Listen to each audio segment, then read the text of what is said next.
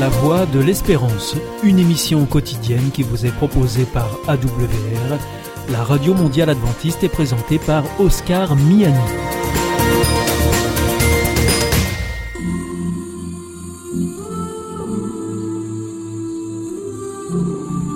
L'instant Bible. La Bible à la portée de tous. Avec la pasteur Élise Lazarus et le pasteur Gétro Camille, présenté par Nafi Bonine.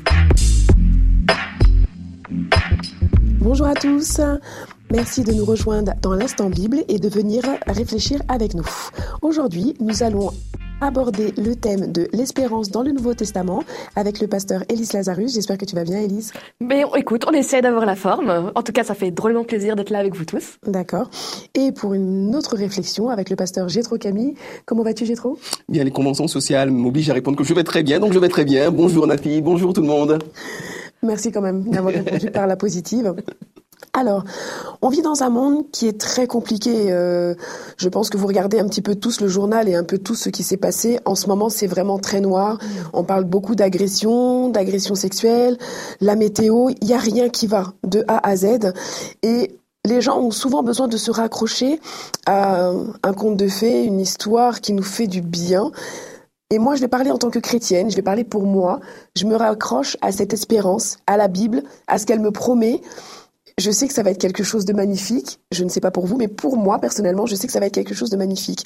Et est-ce qu'on pourrait euh, appuyer mes dires avec un texte euh, dans 1 Corinthiens 15, euh, verset, 20, verset 14, pardon. Je l'ai là sous les yeux, je vais la lire. Et si le Christ ne s'est pas réveillé de la mort, nous n'avons rien à annoncer et vous n'avez rien à croire. Ça, c'est impressionnant. Il faut le remettre dans son contexte, peut-être Il faut le remettre dans son contexte. Alors, euh, on est au début du christianisme Mhm. et on est dans une société dans laquelle la plupart des chrétiens sont des juifs, pour commencer. Et parmi les juifs, il y a deux tendances théologiques. Il y a ceux qui croient dans la résurrection des morts et ceux qui n'y croient pas. Mhm. Et l'apôtre Paul va dire que si Christ n'est pas réveillé d'entre les morts, bah alors à quoi ça sert de croire en lui? Parce que tout ce qu'il a raconté était faux. Si finalement sur quelque chose aussi fondamental que la résurrection, il a raconté n'importe quoi, il a, il a fait du mytho, comme on dit à notre époque, comme les jeunes disent. Encore que je sais plus que ça, ça a dû changer encore. Oui, je crois que ça se dit plus. Ça, ça a déjà changé, quoi, bon. J'ai entendu des jeunes le dire il y a pas oh, oh, oh, voilà, merci. vous êtes dans la nos- tendance, Nos Euh, mais malgré mes 50 ans, je suis pas encore complètement à la ramasse. Euh, eh bien, ça veut dire que sur tout le reste, il n'est pas fiable. Et cette question de la fiabilité du Christ, à cette époque-là en particulier, elle est cruciale puisque c'est le tout début et que le mouvement qui est en train de s'étendre c'est comme contagion de christianisme, euh, elle pourrait aussi vite mourir parce que c'était courant à l'époque. Un mouvement religieux naît, fait euh, des émules, enfin voilà, rassemble des gens et puis pouf, meurt. Donc voilà, voilà pourquoi l'apôtre Paul dit cela. Tu, tu as aussi un autre texte de Paul où il dit que euh, Jésus sur la croix, donc ce, qu'on- ce que les chrétiens portent, c'est un scandale pour les juifs et une folie pour les non-juifs. Parce que pour un juif, si tu meurs de quelque chose, c'est que tu as bien dû faire quelque chose de mal, un péché et que Dieu te punit. Donc dire que Dieu lui-même a accepté de mourir, ce serait un scandale. Et pour des non-juifs, ben, un Dieu qui accepte de se faire tout petit et venir de mourir sur une croix, c'est- de la folie. Donc en effet, à partir de là, si en effet Jésus n'est pas ressuscité, ben, ça se résume à ça, un scandale ou une folie. Do- D'où l'importance que oui, il est bien ressuscité, parce que sinon ce qu'on croit est vain, ça ne sert à rien. Alors, avant qu'on aille un petit peu plus bas dans ce chapitre, euh, petit témoignage. Euh, J'ai euh, ma nièce qui a 6 ans et m'a demandé l'année dernière, ou il n'y a pas longtemps, Tati, Tati, le Père Noël. Et en fait, là où je vais rejoindre Gétro, elle m'a demandé ce que je pensais de ça. Et je lui ai dit, Tati aime beaucoup le repas de Noël, mais je ne peux pas te dire que le Père Noël existe. Parce que si je te fais, ce n'est qu'un avis personnel évidemment, mais si je te dis à moi aujourd'hui que le Père, Père Noël existe pendant les six premières de ta vie, les six premières années de ta Mm. vie, et qu'après je te dis que c'était euh, une, juste une histoire pour que tu y crois, je vais avoir du mal à te dire que Jésus existe et qu'après en fait il, il n'existe pas. En fait, tu Oui, risques oui. de penser qu'il n'existe pas, alors que Jésus existe. C'est intemporel. Donc je, rejoins tout à fait ce que, tu veux dire. Mais j'aimerais qu'on aille dans les versets toujours, hein, dans Corin- 1 Corinthiens 15, mais les versets 53 à 57. Euh, verset 53. En effet, ce qui pourrit doit recevoir la vie qui ne finit pas, et ce qui meurt doit recevoir la vie qui dure toujours. Quand cela arrivera, ce qui doit pourrir recevra la vie qui ne finit pas, et ce qui doit mourir recevra la vie qui dure toujours. Donc, tout se passera comme les livres saints le disent. Une victoire totale a fait disparaître la mort. Mort, où est ta victoire? Mort, où est ton arme? L'arme de la mort, c'est le péché, et la loi rend le péché plus puissant. Mais remercions Dieu qui nous donne la victoire par notre Seigneur Jésus-Christ. Alors, mes frères et mes sœurs très aimés, soyez forts, soyez solides, travaillez toujours mieux au service du Seigneur. Vous le savez, en le servant, vous ne travaillez pas pour rien. Est-ce qu'on est d'accord? Il parle bien de résurrection? Il parle bien de résurrection. Il parle bien de résurrection. D'accord. On est tous d'accord. On est tous d'accord. Peut-être expliquer l'image parce que euh, ça peut ne pas paraître évident comme ça qu'il parle de résurrection. Il donne l'image des, des graines des plantes. La graine euh, pourrie disparaît pour que la plante arrive. Moi, j'aime bien prendre cette image et aller encore un peu plus loin parce qu'on a plus de, de connaissances encore aujourd'hui. Euh, c'est pas tant que la plante, euh, c'est pas tant que la plante pourrit et disparaît, c'est qu'il y a dans la graine tout le matériel génétique euh, qui permet de grandir. Et en fait, Et la- voilà. Et alors, je, je simplifie et je caricature. La, la petite plante va se nourrir de ce qu'il y a autour de la graine pour pouvoir grandir. Et en fait, avec la foi, c'est pas tant qu'on pourrisse ou qu'on disparaisse, c'est que Dieu a déjà mis en nous tout ce qui est bon, tout ce qui est beau, tout ce qui est pur, et nous propose de faire, de nous nourrir de ça, de ce qu'il y avait déjà en nous, qu'il a mis à la création, pour pouvoir grandir. Par contre, ben, pour l'instant, on n'est pas capable. Tout comme la graine, si tu la mets dans un endroit sec où il n'y a pas de terre, il y a beau y avoir tout le potentiel, ça reste une graine. Tu la mets dans une terre propice avec de l'eau et du soleil, et le processus se met en route. C'est très caricatural hein, ce que je dis, c'est vraiment une image. Mais il y a ce moment où Dieu dit, pour l'instant tu es une graine, le jour où je reviens, où la résurrection a lieu, où ceux qui n'étaient pas morts auront aussi cette transformation, il y a quelque chose qui se passe en toi qui fait que tu ne resteras plus graine, tu deviendras cette plante. Et je prends l'exemple pour moi, j'ai une mauvaise santé. J'ai une maladie génétique et j'ai une mauvaise santé. Je ne peux pas guérir, je garderai ça toute ma vie. Les médecins ne peuvent pas me soigner. Mais je sais que quand Jésus va revenir, même si je suis morte avant, quand je reviendrai, cette maladie-là, je vais lui faire bye bye et vous allez me voir courir, grimper aux arbres, grimper en haut des montagnes et faire tout ce que j'ai pas pu faire parce que mon corps voulait pas. Et ça va me faire un bien fou. Alors, c'est pas que caricatural. Je pense que, au sens propre et même dans la Bible, si je reprends ta caricature de la plante et de la graine, si on plante des fraises ou si vous plantez du raisin, en sort non seulement une plante, mais un fruit. On est d'accord? Et de ce fruit, quand vous prenez une fraise, c'est une fleur. Mhm. Et une fois que la fleur n'est plus, il y a le fruit. Mhm. Et quand vous regardez la fraise, il reste tout autour de, de ce fruit, toutes les petites graines euh, qu'il y a eu avant. Et c'est pareil pour le raisin. Et si je comprends bien, si, enfin, si je, fais cette, si je fais une relation, dans la Bible, souvent, euh, il parle de semer et de récolter quelque chose. Je pense qu'on est dedans, non? Absolument. D'ailleurs, euh, écoutez, la résurrection, comme beaucoup de choses de la Bible, peut se concevoir de deux manières. D'une manière qui parle de ce qui se passe à la fin des temps, mais on a également dans nos vies maintenant déjà des résurrections. Et moi, je peux en témoigner. Parce que jusqu'à l'âge de 20 ans, j'étais un garçon plutôt vain.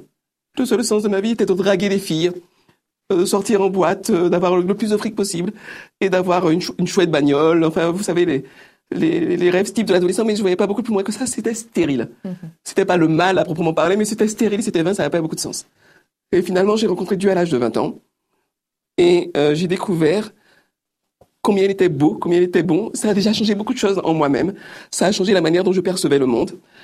Et ça a changé mon rapport à autrui. Je suis devenu pasteur assez vite. Et dans, la, dans le fait de visiter des gens. Et je crois que tu pourras abonder dans mon sens, Élise, toi qui pratiques également le ministère pastoral. Euh, dans le fait de- d'aller voir des gens à l'hôpital quand ils sont malades. Tu l'as certainement déjà fait aussi, Nafi. Aider les gens qui sont dans la difficulté. Prier avec eux. Mais, mais j'ai vécu une vraie résurrection. Je suis passé du, du vide de sens le plus complet au sens, je crois, le, le plus beau, à savoir apprendre à être avec les autres, à les aimer là où ils se trouvaient, à avancer avec eux. Et donc, euh, on peut déjà vivre un certain nombre de résurrections dans nos vies. Et je dis un certain nombre parce que c'est jamais fini. Qui nous montre que euh, la résurrection de la fin des temps, c'est la résurrection par excellence, quoi, the résurrection, si j'ose dire. Mais qu'avant, il y a tout un processus auxquels on donne des noms un peu théologiques, mais on s'en moque. L'idée, c'est vraiment de, de, de, de mourir à ce qui est vain, de mourir à ce qui est laid en nous, de mourir à ce qui fait du mal, de mourir à ce qui est strictement égocentrique, pour renaître différemment et ressusciter dans une autre mentalité. Ça peut aller très vite pour certains, ça peut aller très vite pour d'autres, ou bien sur certains dossiers. Ça va très vite, sur d'autres dossiers, ça va très lentement. Peu importe. L'essentiel, c'est d'apprendre à ressusciter régulièrement. Ça, c'est vraiment fondamental, je crois. Mais alors, du coup, euh, j'ai trop. J'aimerais, si possible, que tu me lises Jean 14, versets 1 à 3, parce que Jésus, il fait une promesse. Moi, j'aime bien les promesses. Ah, oui, oui, oui, je la connais, cette promesse-là. Elle est problématique. hein. Je crois que c'est Élise qui va répondre à la question suivante. Dès que c'est compliqué, moi, je donne à Élise. Jésus dit à ses disciples, ne soyez pas inquiets, croyez en Dieu, croyez-en aussi en moi. Dans la maison de mon Père, il y a beaucoup d'endroits pour habiter, c'est pourquoi je vous ai dit, je vais vous préparer une place. Et quand je serai allé vous préparer une place, je reviendrai et je vous prendrai avec moi. De cette façon, vous serez aussi là où je suis. Alors, Élise, du coup, je suis Ah, désolée. bah, hein. oh, bah. je m'en excuse, mais je vais te poser la patate question. chaude. D'accord, mais je vais, je vais être un petit peu moins dure avec toi. En fait, bon, moi, je suis dans l'évangile depuis 20 ans. Mhm. Et quand je suis arrivée dans l'évangile, depuis 20 ans, on me dit que Jésus euh, va revenir. Euh, Il y a plein de gens que j'ai vus, ils ont attendu Jésus. Et euh, ben, mon beau-père s'est éteint avant. Il y a plein de gens qui s'éteignent avant. Et est-ce qu'on attend en vain ou est-ce que euh, l'attente, c'est le temps de notre vie, le temps d'une vie, enfin, par rapport à cette promesse Alors j'ai plein d'idées qui viennent, faut que j'arrive à faire le tri entre tout parce que tu parles de plein de sujets que je trouve passionnants. Même si j'ai trop il dit patate chaude, il me les passe. Mais moi je trouve ça passionnant. Première chose dans le parce qu'on va regarder le texte que j'ai Oui. pas lu. C'est intéressant, il parle toujours au futur. Oui. Je, je m'en vais, je vais vous préparer une place, puis je reviendrai pour que là où je suis, vous y soyez aussi, pas là où je serai. Alors on peut dire c'est parce que c'est plus joli en français, ce qui est vrai, c'est plus joli. Je pense qu'il y a plus que ça. Et, et Gétro en a parlé un peu tout à l'heure. Oui, on attend la résurrection pour un jour, mais les effets commencent déjà maintenant. Je suis persuadée que là où Jésus est maintenant, quelque part j'y suis aussi parce que un bout de mon cœur est toujours avec le cœur de Jésus. Et je sais que le cœur de Jésus est toujours aussi avec mon cœur. Donc, ma vie est déjà différente par rapport à avant. J'ai déjà vécu des petites résurrections, même si j'attends encore la grande. Et puis, parce que tu parlais ben, de ton beau-père, on a- tu as dit on a tous perdu des gens. Là, je vais avoir un argument très euh, rationnel qui nous demande aussi une certaine compréhension de la mort. On en a déjà parlé pour ceux qui ont déjà suivi nos vidéos, sinon allez voir euh, ce qui se dit avant, parce que ce sujet de la mort, il est vraiment important. Il est intéressant. On, parle du, on part du principe, au niveau de la Bible, que la mort, c'est un sommeil, on ne se rend pas compte de ce qui se passe. Donc, imaginons si là, maintenant, tout de suite, que je n'espère pas, j'ai une crise cardiaque, Attends la fin de l'émission, s'il te plaît. oui, ça fera moins de paperasse. Euh, je ferme les yeux et pour moi, c'est un claquement de doigts que j'entends même pas et je rouvre les yeux et c'est le moment où Jésus revient. Je n'ai rien vu du temps qui s'est passé. Je crois que Dieu est un Dieu d'équité, c'est-à-dire un Dieu qui prend soin de tout le monde. Dans le temps de l'univers, à part au tout début où ils avaient des vies très longues, depuis euh, 2000 ans, on va dire, ou même 3000 ans, on a plus ou moins le même temps de vie. Alors, on a quand même récupéré quelques années, nous, Oui. depuis quelques temps, mais bon, entre 2000 ans et une différence entre 30 et 70, c'est pas la même échelle. Imagine s'il y a des gens qui vraiment avaient dû attendre 2000 ans. Je n'ai pas attendu 2000 ans le retour de Jésus. Pour l'instant, j'ai attendu 34 ans. Et encore, les premières années de ma vie, je ne me rendais pas compte. Au maximum, je vais attendre, euh, oh, allez, que- si je suis très généreuse avec moi-même, 95 ans, le retour de Jésus. C'est un maximum. Et après, bah, je me suis pas rendu compte du temps qui est passé. Donc il y a une certaine forme d'équité de se dire, tu peux avoir vécu il y a 2000 ans ou maintenant. Au final, ton attente, elle diffère pas tant que ça. Parce que ton temps de vie, il est à peu près équivalent et que le reste du temps, tu t'es pas rendu compte de ce qui s'est passé. Donc, on n'aime pas le sujet de la mort. Et je pense pas que Dieu envoie la mort.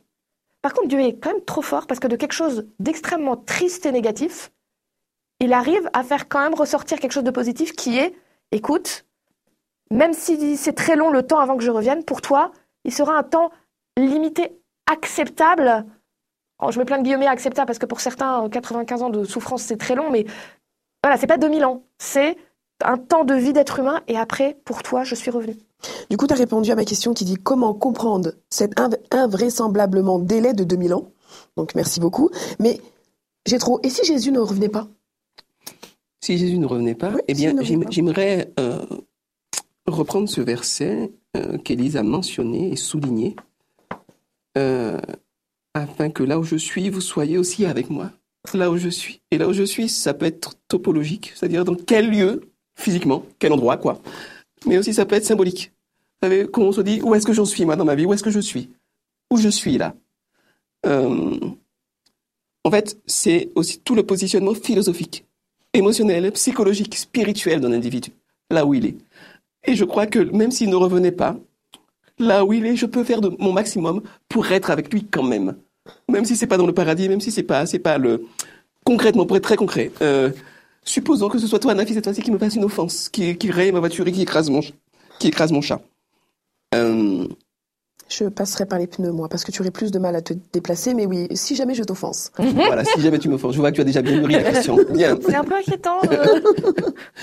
Euh, si jamais tu m'offenses, je peux prendre un positionnement par rapport à toi qui est un positionnement qui ressemble à celui de Satan, l'accusateur qui va te réduire à l'offense, qui va revenir sans cesse sur l'offense, qui va t'enfoncer avec l'offense et qui va se venger de l'offense à la puissance 10. Ou je peux prendre le positionnement de Jésus. Bon, qui va en tout cas au moins être dans une démarche de réconciliation autant que c'est possible. Qui va être dans la main tendue autant que c'est possible pour t'aider à sortir de ta haine mûrement maturée, hein, pour en arriver à quelque chose qui va t'aider à, qui va t'aider à grandir d'une manière ou d'une autre. Et donc, quand bien même Jésus ne reviendrait pas à la fin des temps, que je peux essayer de me positionner là où il est. C'est-à-dire d'avoir sa mentalité, son état d'esprit. Et c'est ça que je trouve génial avec la religion chrétienne. C'est qu'il y a des promesses qui sont magnifiques et qui vous tiennent debout, mais que les promesses sont sous-tendues par des valeurs, par des principes, par une beauté qui est applicable maintenant. Il n'y a pas besoin d'attendre un paradis pour pouvoir euh, apprécier la puissance du pardon, la puissance du don de soi. je, je voudrais partager. Alors là, on fait pas de la théologie parce que théologiquement, non, on ça irait pas. jamais. Par contre, c'est une histoire qui est dans la tradition rabbinique que je trouve intéressante. Euh, donc, c'est un rabbin qui euh, accompagne une une famille dont l'enfant, tout petit enfant, est extrêmement malade et va mourir. Et donc, ce rabbin qui est, touché jusqu'au fond de son cœur par cet enfant innocent qui risque de mourir, va prier, va prier Dieu. Et c'est là où j'ai dit, euh, théologiquement, euh, on n'est pas en train de dire que c'est juste, hein, mais, euh, et dire à Dieu, sauve cet enfant, et en échange de la vie de cet enfant, je te donne mon salut éternel. Tu n'as plus besoin de me sauver, mais sauve la vie de cet enfant. Et ça se passe. L'enfant, miraculeusement, vit. Et les gens vont voir le rabbin en lui disant, mais c'est terrible, tu as fait un sacrifice énorme, tu dois être désespéré. Et le rabbin de dire, je ne me suis jamais senti aussi bien, parce que avant, j'aimais Dieu pour mon salut, maintenant je l'aime juste parce que je l'aime. Je crois profondément que Jésus va revenir, parce que Dieu l'a promis et que Dieu ne casse pas ses promesses.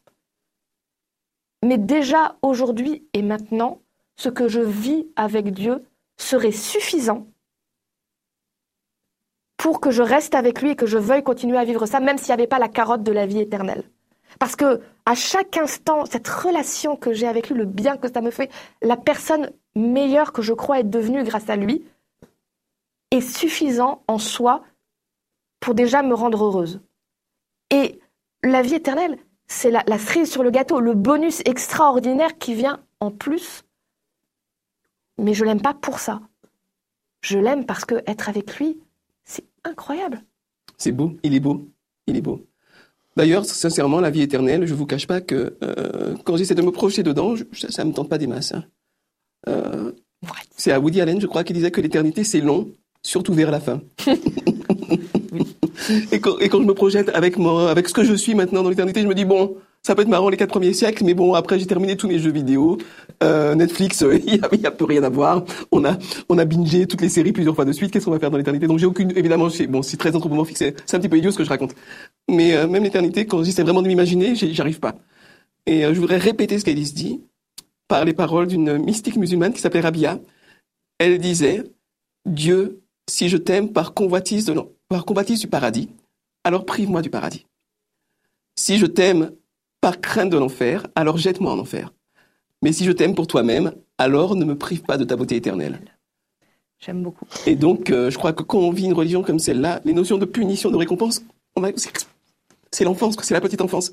Je dis pas que c'est inutile, parce que parfois, on se comporte comme des petits enfants en termes de maturité spirituelle, en termes de maturité relationnelle, émotionnelle. Parfois, on est comme des petits enfants et parfois, on a besoin d'être repris comme des petits enfants.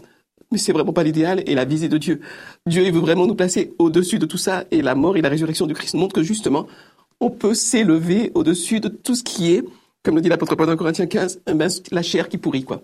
entre, entre, entre guillemets. Alors, je suis d'accord avec vous deux. Et en fait, euh, je ne vais pas répéter l'histoire que tu as racontée la dernière fois avec ton épouse. Je vais inviter euh, toutes les personnes à regarder et à écouter toutes les émissions qui remontent jusqu'à ton témoignage pour euh, ton épouse parce que ça résume vraiment euh, ce que vous avez dit sur l'amour et est-ce que j'aime Dieu pour ce qu'il me donne ou ce qu'il ne me donne pas, mhm. mais est-ce que je l'aime tout simplement parce qu'il m'aime?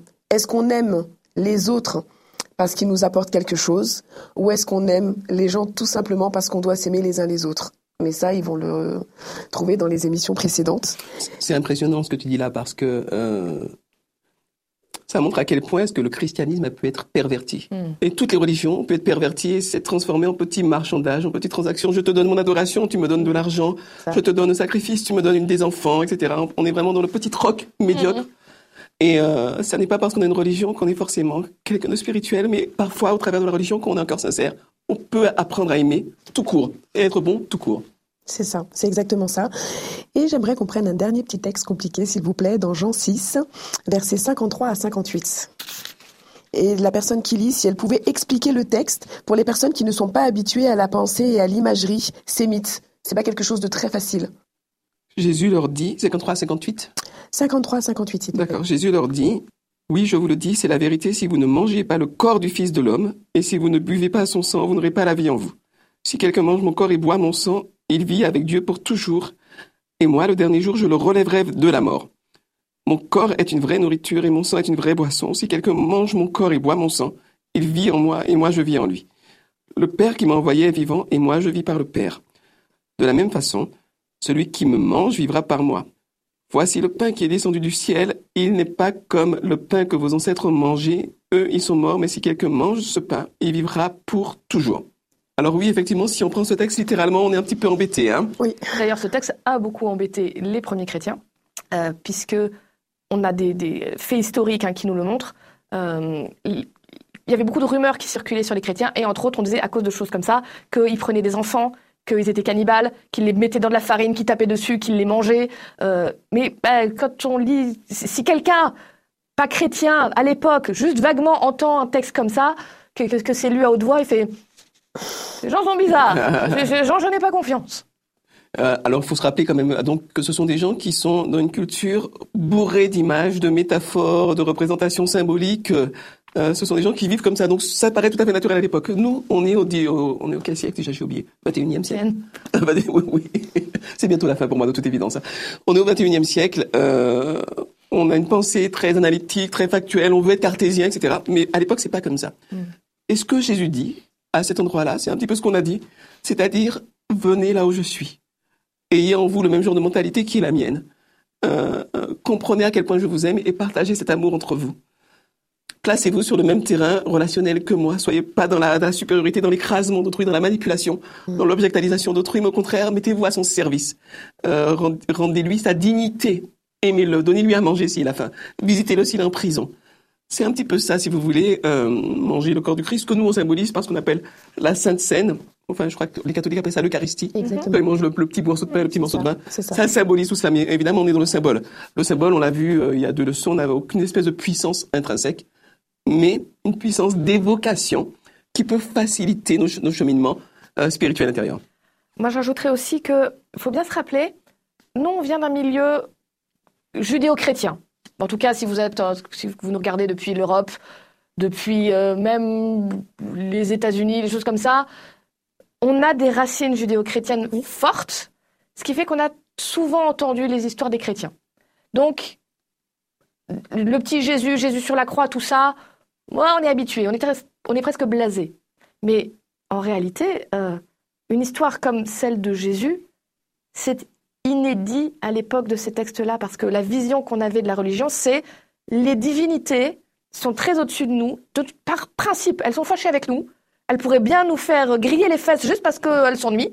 Et donc, il faut qu'on les apaise systématiquement. Donc, on fait plein de choses, des sacrifices, des prières, des rituels, pour essayer de faire en sorte qu'elles ne soient pas trop fâchées avec nous l'idée que Jésus essaie de faire passer, de dire je vais donner ma vie pour vous, ça passe pas.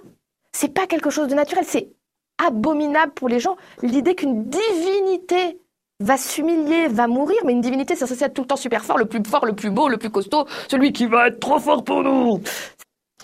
Eh bien, je vous remercie. Et si je devais conclure, vous m'arrêtez si je me trompe, c'est pas j'aime Dieu pour qui me donne l'éternité, mais je souhaite avoir l'éternité parce que j'aime Dieu tout simplement et que je rêverais de passer ma vie avec quelqu'un que j'aime. Voilà, c'est comme ça que je le résumerai. en tout cas, merci. Merci d'être venu sur ce plateau pour pouvoir euh, éclairer un petit peu euh, ma lumière. Et je vous souhaite à tous une excellente semaine. Si vous avez des questions, euh, que vous nous écoutiez ou que vous nous regardez, n'hésitez pas, posez vos questions, on y répondra. Et on vous dit à la semaine prochaine pour une nouvelle étude. Bonne semaine Elise, bonne semaine Gétro, bonne semaine à tous.